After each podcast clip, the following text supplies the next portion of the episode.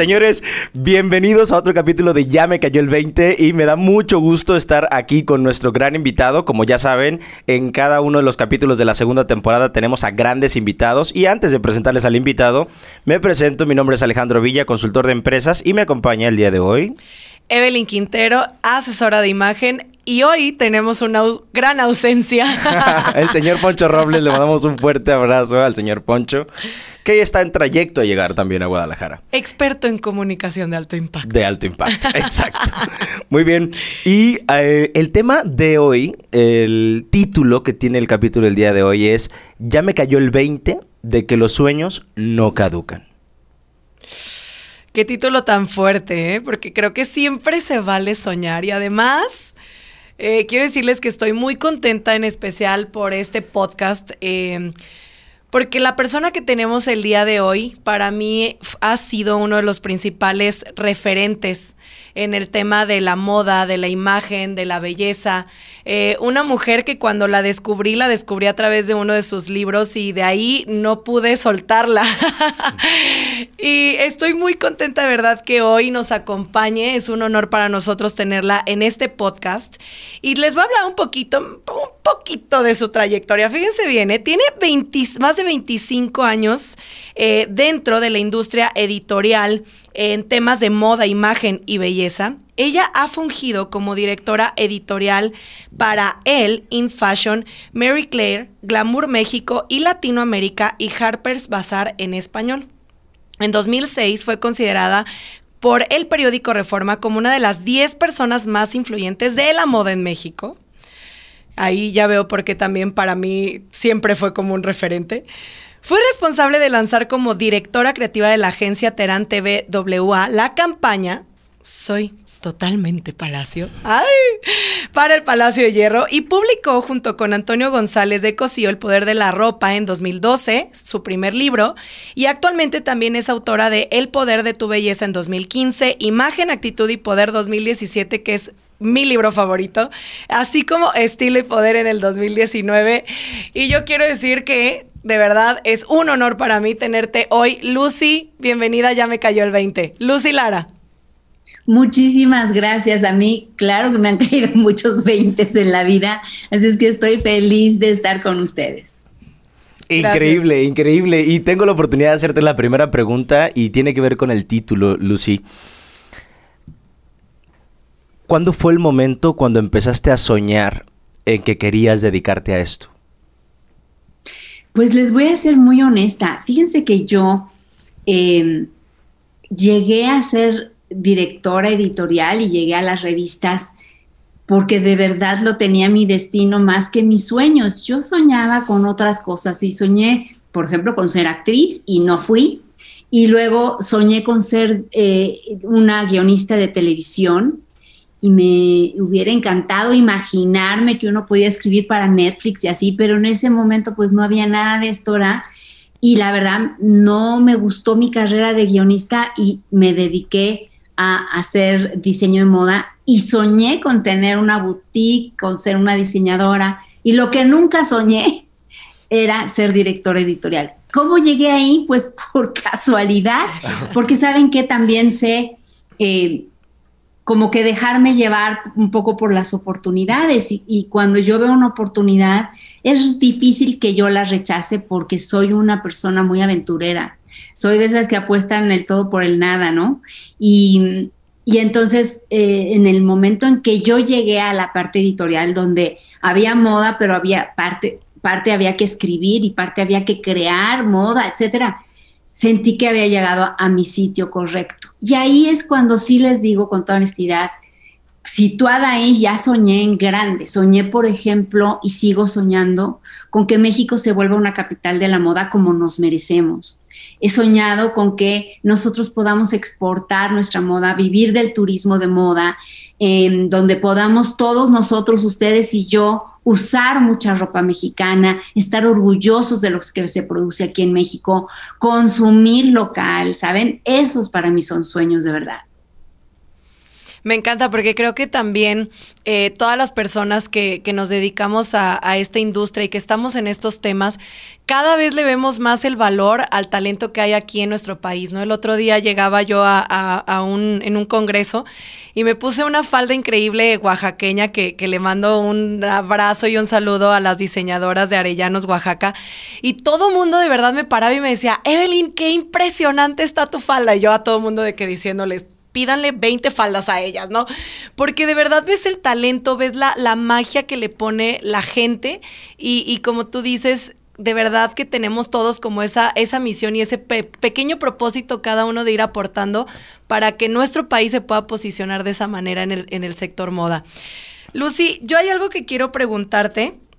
Eh, que hace un momento lo mencioné en la introducción. Para mí tú fuiste eh, la primera persona, en realidad, que cuando leí sobre imagen, eh, fuiste la primera mujer que yo escuchara que mencionabas el tema de la autenticidad, ¿no? Como, como uno de los principales eh, ingredientes, si así se le puede llamar, ¿no? En el tema de imagen. Entonces, cuando yo leí eso, mi cabeza explotó porque me hizo de verdad explorar muchas vertientes que yo no había explorado en el tema de imagen.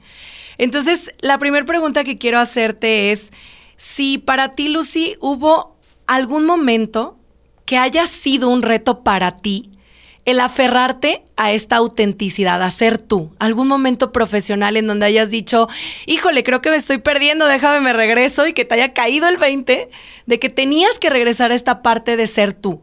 ¿Nos pudieras compartir si hubo algún momento en el que esto te sucediera? Fíjate que es muy interesante lo que dices, Evelyn, tu pregunta es interesante per se, pero yo, sobre todo, mi respuesta es totalmente al contrario de lo que tú me estás preguntando. Yo soy una persona que genuinamente soy muy conservadora. Soy conservadora en mi manera de pensar, en mi manera de proceder y, por supuesto, en mi manera de vestir. Y lo que he aprendido es que la rigidez no me ha llevado a ningún lado y es muy aburrida. Y además, eh, pues realmente te pierdes de un montón de cosas importantes que tiene la vida.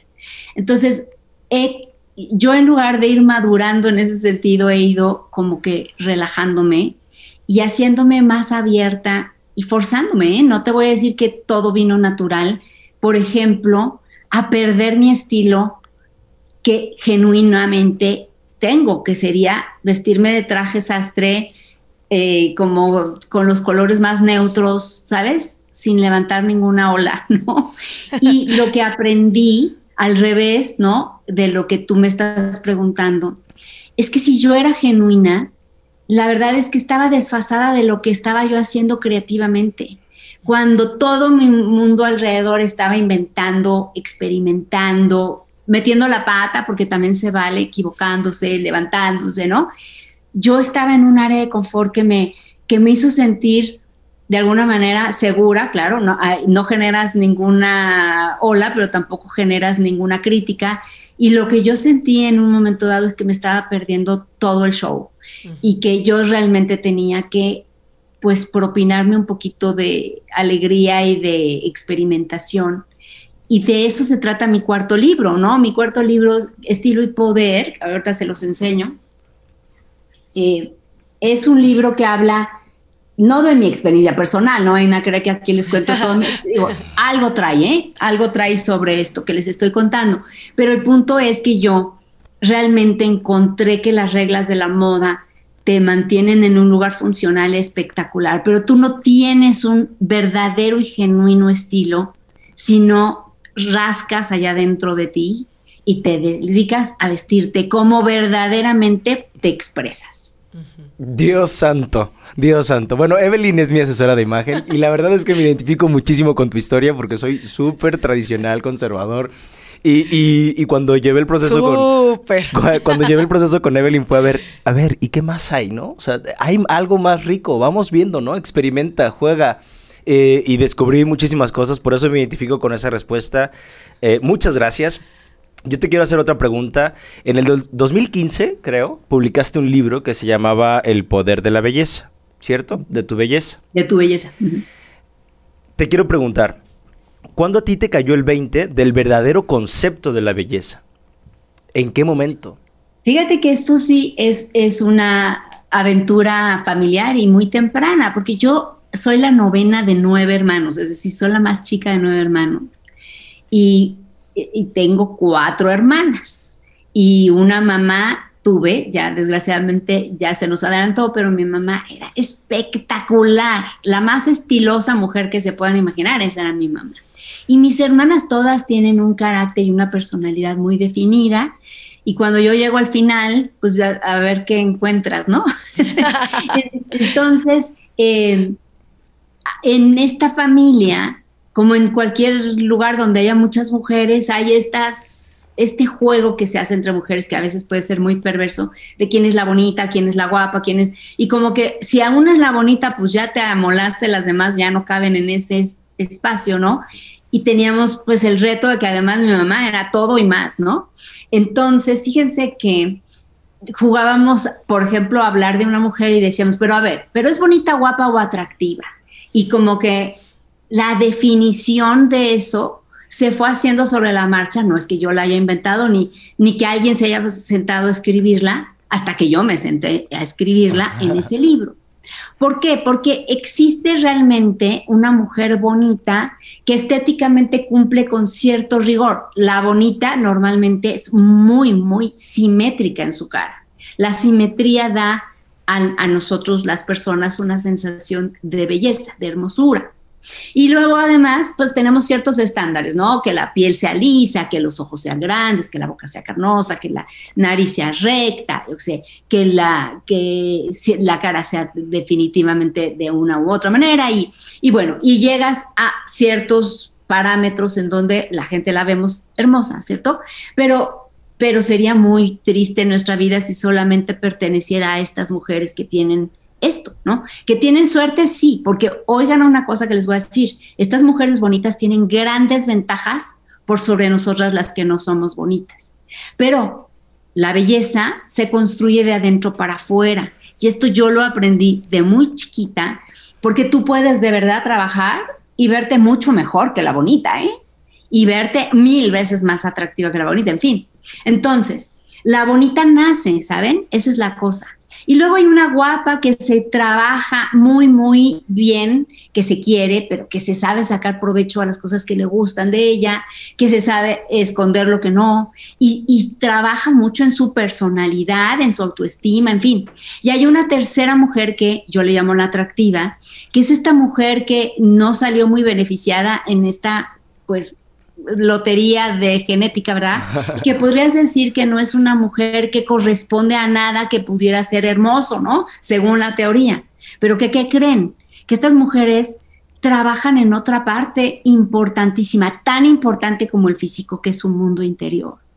Y exploran y explotan, por ejemplo, su inteligencia, su sentido del humor, su talento, entonces tenemos mujeres como Oprah Winfrey, tenemos mujeres como Frida Kahlo, como Sarah Jessica Parker, que no son bonitas, que, que no, pero que son súper atractivas, que son más atractivas que nadie, pues, y que son un imán para, para hombres y mujeres.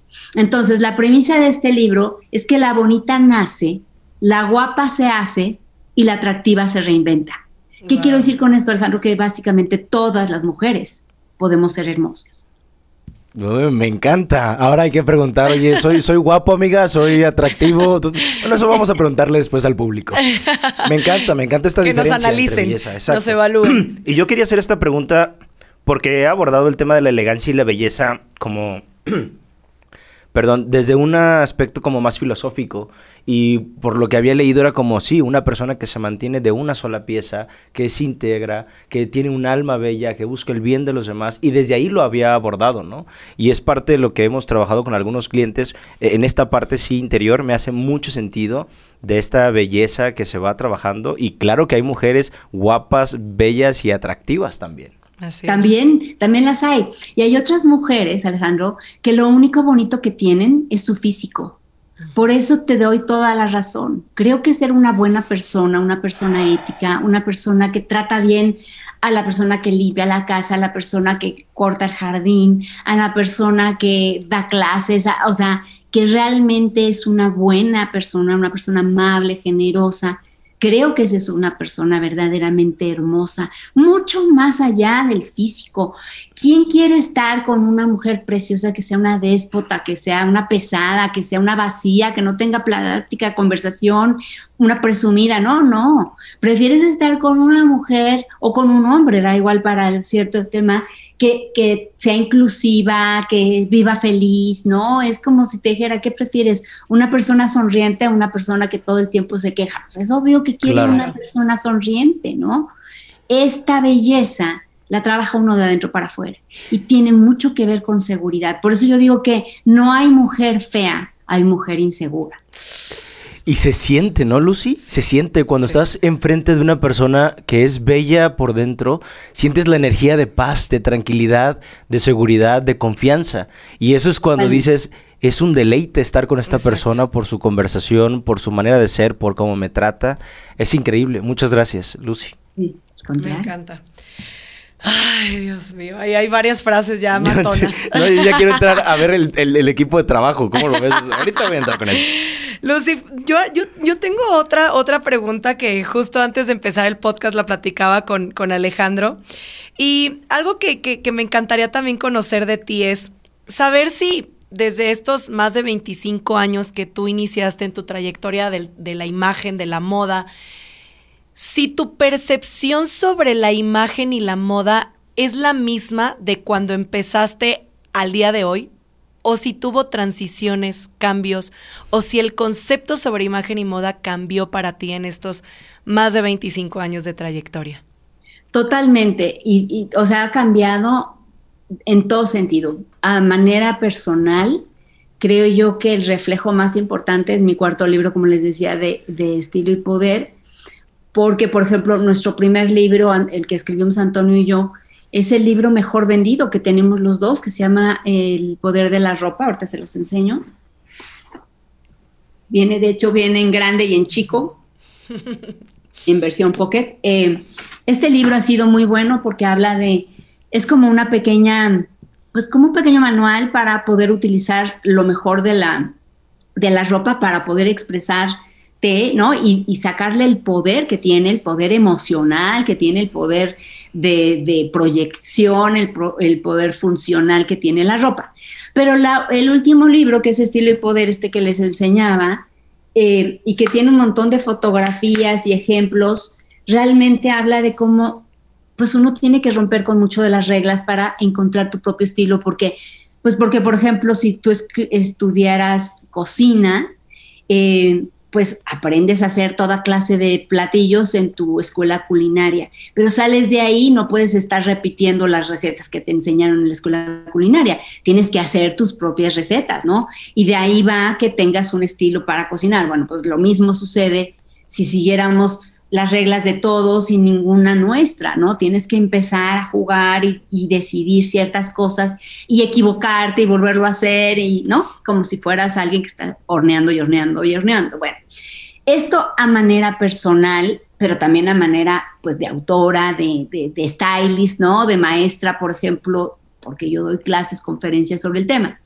Como asesora de moda, igual que tú, tengo mis asesorías, ¿sabes? Pero la otra es cómo ha cambiado la moda como industria. Ha cambiado un montón también, Evelyn. Ha cambiado un montón y si no había cambiado suficiente, con la pandemia acabó por darnos una vuelta de 180 grados y estamos todos hoy tratando de entender de qué va, cómo nos la vamos a arreglar, quiénes van a sobrevivir y cómo vamos a sobrevivir los que vamos a reinventarnos, ¿no? Pero el que se quede igual que como estaba antes, pues no va a llegar muy lejos porque esto verdaderamente es para evolucionar. Así es. Es para hacer cambios y transiciones. Y es lo que también siempre platico con mis clientes porque me dicen, Evelyn, es que durante la pandemia ya no salgo de los mismos jeans y la misma camiseta cómoda, ¿no? Entonces yo les digo, ¿y por qué si llevamos ya más de un año en pandemia? No te has comprado prendas que te brinden la misma comodidad que te dan esos jeans y esta camiseta, pero que sean funcionales para el día a día y sobre todo le den versatilidad a tu imagen. Y se quedan pensando así como si es cierto, ¿verdad? Como si todos estuviéramos esperando que esto acabe y entonces ya, ay, sí, regresas todo antes a la normalidad o a lo que sucedía antes de pandemia. No, la verdad es que se trata ya de evolucionar y analizar qué es lo que está pasando en nuestro entorno actual. Ay, me encanta. Eso, eso no va a pasar. Eso no va a pasar. no va a pasar. No va a pasar. Vamos a evolucionar, exacto. Lucy, a mí me encanta hablar de los clientes. Y sé que tú has tenido grandes clientes y que también has tenido grandes retos y proyectos. Quiero que me platiques de tu favorito. ¿Cuál ha sido el cliente más difícil que has tratado y que lograste llevarlo a tener éxito en el proyecto que te pidió? Ya sea por diferencia de valores, ya sea por diferencia de perspectivas, pero platícame de ese cliente sumamente difícil y cómo resultó el proyecto. A ver, yo te puedo decir que tuvimos nosotros una, una experiencia en Harper's Bazaar que fue difícil, muy complicada. No, creo, creo que fue complicada en todo sentido porque teníamos a una modelo eh, que, que, al mismo tiempo que era modelo era embajadora de la marca que estaba de alguna manera patrocinando el tema. Y ella iba a ser como que la, la modelo de la sesión de fotografías. Y por otro lado teníamos a un gran fotógrafo que ella había elegido y que pues era en sí también todo un, todo un ego, ¿verdad? Entonces el ego 1, el ego 2. Y, y para colmo, sumamos a una marca que no voy a decir los nombres, eso sí se los voy a deber, pero a una marca internacional de alta moda que también, pues evidentemente tenía ahí al PR eh, interviniendo y cuidando los intereses de la marca. Entonces, lo que hicimos fue irnos a hacer unas fotos y estaban planteadas para hacer como que unas fotos en Nueva York con el skylight, ¿no? O sea, que vieras a la modelo y la perspectiva de los edificios, así ya saben cómo se abren en líneas cuando están tomados desde un ángulo, pero el día del shooting que llegamos todos a Nueva York, llovía y llovía y no paraba de llover. La modelo no estaba contenta con el tema de lo que el fotógrafo estaba mostrando porque no se parecía al moodboard que entregamos. El fotógrafo no estaba contento con la modelo porque la modelo evidentemente en el momento que estaba dudosa de todo, pues estaba malhumorada, no estaba proyectando la marca con su PR estaba muy también disgustado con toda la postura de todo el mundo, ¿no? Y, sentía que yo no intervenía suficiente y yo no les callaba la boca a todos. Pero fíjense, yo tengo un carácter, eh, a lo mejor no se nota tanto porque estoy siendo muy dulce con ustedes, pero yo tengo un carácter súper fuerte, ¿no?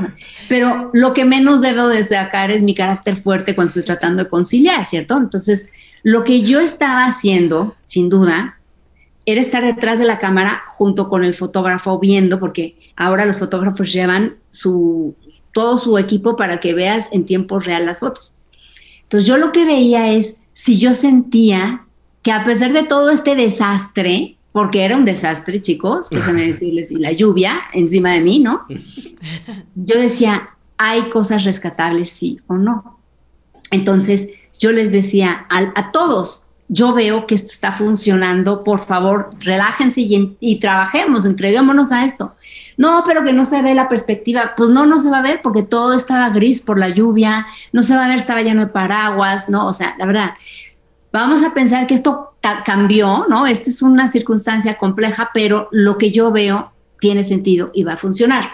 Y entonces, ya, ¿no? Ah terminamos y todos de mal humor, ¿verdad? Nos fuimos a nuestras casas, regresamos nosotros a México y cuando hubo que entregar estas fotos, mi jefe, ¿no? Pues el director de donde yo trabajaba me dijo, no, pues es que esa modelo que pagó tanto dinero quiere, quiere repetir las fotos, quiere que de, de cero volvamos a empezar.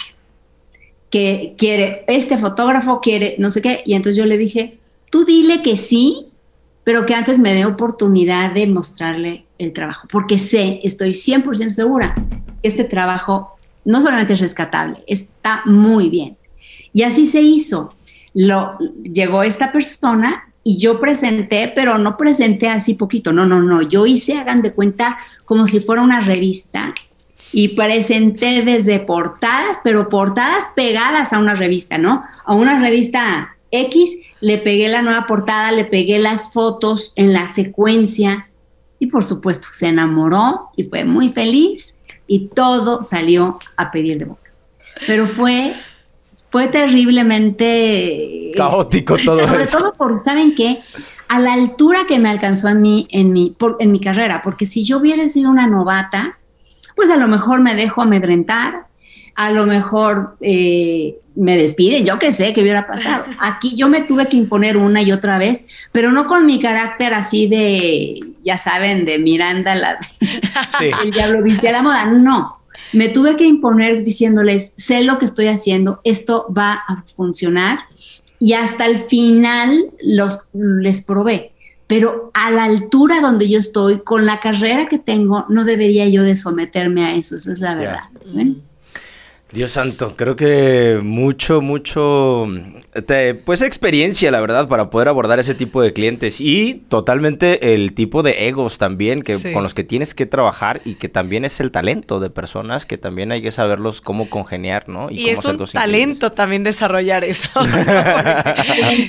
pero también es importante no enganchar tu propio ego con los de los demás, porque entonces es una, una lucha de egos que no tiene ningún sentido eh, ya de por sí hay un problema ahí de encontrados, ¿no? De, ego contra ego, como para que tú te sumes con el tuyo. Lo que tú tienes que hacer es tomar una distancia e ir por tus resultados. Sí, no quedar en un perder-perder solo por, por, por, por ya todo el mundo. Imagínate. Dios santo. Lucy, yo tengo una pregunta más eh, y creo que por ti, bueno, vamos bien en tiempo, una pregunta más. Em, a mí me encanta mucho cómo abordas el tema como de esta parte de las reglas no escritas o de las eh, escaleras que nos pueden llevar a triunfar, ¿no? Entonces a mí me encantaría también preguntarte, ¿cuáles fueron estas reglas no escritas, estas escaleras que Lucy Lara vivió durante su trayectoria profesional que le permitieron llegar a los triunfos que hoy día tiene? Una disculpa, entró una llamada. No te preocupes. Yo dije, ¿qué sucede? Lucy, ¿pudiste escucharme o, Sí, entendí que las, las escaleras, ¿cuáles son las reglas no escritas, no? Que, que yo de alguna manera aproveché o vi y encontré, y también las que algunas veces yo misma me tuve que armar. Yo te diría que la primera eh, escalera que yo me di muy pronto cuenta en mi, en mi carrera era que la imagen ayudaba mucho, porque primero porque yo había sido y siempre fui una mujer interesada en cómo vestirme, vestirme bien, ¿no? Presentarme muy bien, eh, muy arregladita, por decirlo, y eso noté rápidamente que, que generaba una diferencia lejos de mis credenciales por mi físico que la gente me daba mucha visibilidad, ¿no? Entonces a las personas les gusta ver a las otras personas arregladas, que se ven bien, que se ven prósperas, que se ven... Em, y por lo tanto sentí que eso a mí me estaba generando una escalera inmediata. Y lo, lo notaba también, por ejemplo, con mis colegas, ¿no? Quienes estaban ahí a lo mejor con más talento, quizá incluso con más dedicación, pero como la persona que tiene una buena imagen va encaminándose más rápido. Entonces, esa era una de las cosas que para mí fueron muy evidentes. Otra de las cosas es la actitud. Fíjate, porque uno puede pensar, hay personas para todo, ¿no? Hay las que son muy trabajadoras, las que son más comprometidas, las que son más relajadas. Y yo siento que tener una actitud de equipo, pero saber también trabajar independientemente, una actitud propositiva, es súper importante. Y lo puedes ver en un grupo de cinco personas. De pronto una va despuntando, despuntando, y la que va despuntando no necesariamente es la que más le dedica tiempo, ni la que puedes decir tiene más maestrías, ni es la que tiene más ganas de que esto funcione y, que de alguna manera va proponiendo, ¿no? Y va buscando salidas importantes y eso también me pareció súper importante. Y la otra realmente es también creértela. Cuando la gente tiene este, esta, este pensamiento que suele suceder a las mujeres, Evelyn, mucho, tú no me vas a dejar mentir, de las mujeres que todo el tiempo nos estamos frenando. No, no, pero es que yo no voy a dedicarme a trabajar. Hay gente, les juro, que me escribe y me dicen, oye, quiero preguntarte si me dedico a la moda o no, porque quisiera yo en un momento dado tener eh, familia, casarme, tener hijos. Y yo les digo, A ver, pero si no te has casado, no has tenido, como por qué no primero trabaja y luego averigua, a lo mejor ni te casas, a lo mejor no tienes hijos, a lo mejor te casas, tienes hijos y felizmente sigues trabajando. Las mujeres solemos estar buscando mucho cómo frenarnos y luego solemos también entregar nuestro poder a quien se deje, ¿no? Bueno, pues tú, Alejandro, tú eres el, dueño de mi poder en el podcast, ¿no? Y, y cuando salgamos del podcast, eh, a mi novio le voy a entregar el poder de mi carrera y voy entregando el poder a tantas personas y no me hago responsable de mi propio poderío. Entonces creo que el hecho de decir, bueno, pues esa escalera chiquita, grande no, es mi poder y esta carrera es mía. Yo no se la voy a dar a nadie, ni la voy a poner, ni la voy a someter, digamos, a votación de, oigan, estudio o no estudio, trabajo o no trabajo, sino que voy a hacer mi carrera, mi eh, mi propia profesión y básicamente después veré qué hago con mi vida personal. Pero mi carrera no le pertenece a nadie que no sea a mí. Es que justo tocaste el tema de la actitud, que es parte de la siguiente pregunta que te quiero hacer, porque al, trabajar en tantos proyectos con más de 25 años de experiencia, seguramente has trabajado con muchos equipos y diversos equipos de trabajo que dependen eh, de cierta manera de ti y de los resultados que tú vas a entregar al cliente, ¿no? Eh, y también hablabas en uno de tus libros sobre la importancia que le das a esta parte de la actitud por encima de los conocimientos o las capacidades, ¿no? Eh, y muchas veces hemos hablado también en el podcast en donde eh, efectivamente hay que contratar a las personas por su actitud, no tanto por sus capacidades, porque eso es un factor diferenciador. Platícame de alguna situación difícil en donde hayas tenido que gestionar y tomar decisiones importantes para poder sacar adelante un proyecto, pero a la vez también cuidar a tu equipo. equipo. Fíjate que es, esta es una gran pregunta y la acabo yo de hacer hace poco a alguien también, a veces tienes que pensar, a veces desgraciadamente la vida te pone, ok, ¿qué prefieres, la meta o el equipo? Y yo creo que las metas son muchas y si tienes un buen equipo, el equipo no es mucho, o sea, no es repetible, ¿no? Cuando tienes un buen equipo, puedes alcanzar tantas metas como se planteen y a lo mejor algunas van a caerse en el camino por cuestiones ajenas a su voluntad pero regresarán oportunidades. El equipo, sin embargo, es, es como tu familia y es verdaderamente el que, el que genera las metas, no es al revés, no es que la meta se genere sola y tú vayas a alcanzarla sola o acompañada, ¿no? Em, yo sí creo mucho en el equipo, Alejandro, y creo yo que en mi caso me he encontrado con 600 problemas para, para lograrlo, pero uno, por ejemplo, de los típicos casos es cómo podemos generar una buena revista sin, sin tener eh, mucho presupuesto, que ahora es como se hacen las revistas, con dos pesos. Y la diferencia entre hacer algo de calidad y hacer algo chafa no es ni siquiera el presupuesto, es el equipo una vez más. Entonces nosotros, cuando generamos un buen equipo, trabajamos diferente ¿no? Porque pues porque tienes más creatividad, porque tienes más recursos, porque se ayudan unos a otros, pero también porque ese mismo equipo hace equipo con otros equipos y hacen un como outsourcing, ¿no? Entonces la, la, chica que normalmente llevaría a cabo la, el flujo editorial, pues se lleva con otras personas creativas que pueden generar algo para nuestro equipo. Y yo con un cliente que puede generar algo y esto va haciendo que en lugar de administrar la pobreza estemos administrando la riqueza del equipo. Me encantó. Me encantó. La riqueza del equipo, del talento que tienes en el equipo es mucho más allá de lo que te pueda dar un tema de flujo. Exacto. Por relaciones, el cómo sí, la actitud te hace lograr cosas increíbles. Y que te hace olvidar si se tiene o no se tiene un presupuesto, sino que dices, venga, ¿qué tienes en tu cabeza? que Muchas veces nos hemos visto en Y, y mucho más valioso lo percibe el cliente. O sea, cuando dices, órale, y hay cosas en las que también has tenido muchísimo presupuesto y que resulta algo pues diferente a cuando todo el equipo se involucró en un proyecto. Así es, se apasionaron por. Exacto.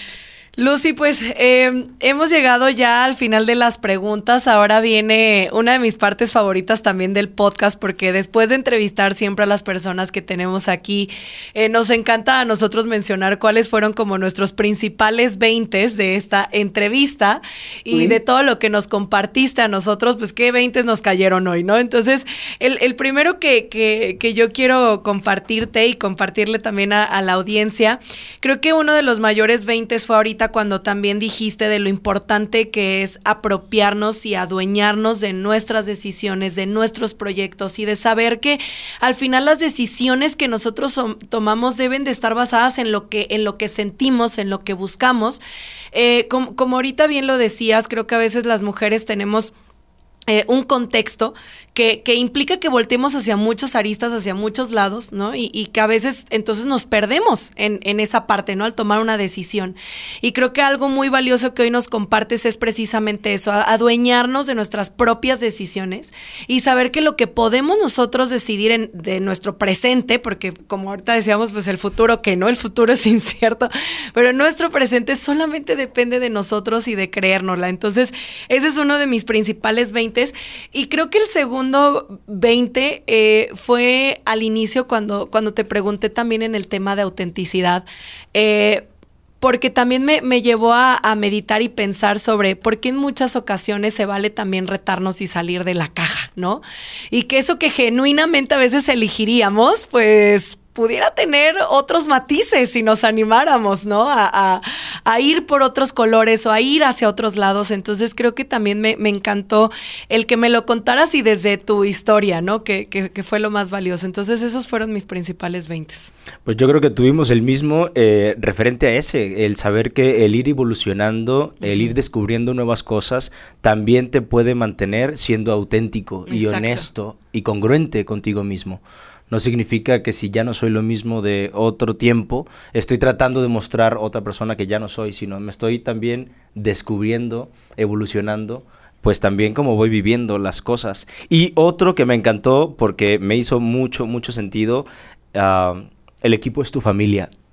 Las metas y los objetivos y los resultados pueden cambiar y variar, pero quien va a hacer realidad que eso salga adelante, te va a generar mucho más resultados y cuidas a tu talento si cuidas a tu equipo.